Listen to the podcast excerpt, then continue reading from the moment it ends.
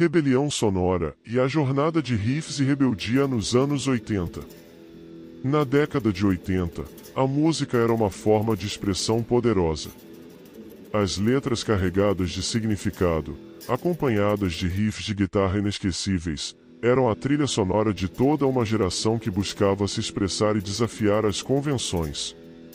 Foi nesse cenário que surgiu a banda Rebelião Sonora. Formada por três amigos, a banda se propôs a fazer música que fosse verdadeiramente autêntica, sem se preocupar com o que as gravadoras e os produtores queriam. Eles começaram tocando em pequenos bares e clubes, mas logo conquistaram uma legião de fãs fiéis que se identificavam com sua mensagem de rebeldia e liberdade. Os shows eram sempre explosivos, com a plateia cantando junto e pulando em sincronia com os riffs de guitarra. Mas nem tudo era fácil para a rebelião sonora. Eles enfrentavam a resistência de muitos críticos e produtores que não acreditavam em seu potencial comercial. As gravadoras não queriam investir em sua música e eles tinham que se virar para conseguir gravar e lançar suas próprias músicas. Mas eles não desistiram. Com muita dedicação e esforço, a banda conseguiu finalmente gravar seu primeiro álbum. O álbum, intitulado A Rebelião Sonora, foi um sucesso instantâneo, com suas letras de protesto e riffs de guitarra inovadores.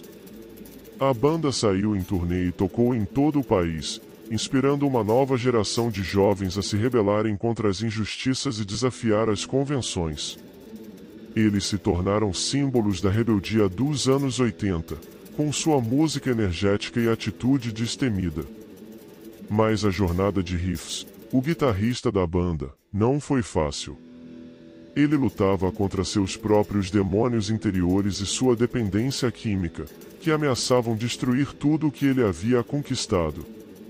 Foi somente quando Riffs decidiu se tratar e se libertar de seus vícios que ele pôde realmente apreciar e entender o significado de sua música. Ele percebeu que a verdadeira rebelião não era apenas externa, mas também interna, e que a liberdade só pode ser encontrada quando se está livre das correntes que nos prendem. A rebelião sonora continuou a tocar e a inspirar, mas agora com uma mensagem ainda mais poderosa e significativa. A jornada de riffs da banda foi uma jornada de descoberta e crescimento, que deixou uma marca indelével na história da música e da rebeldia dos anos 80.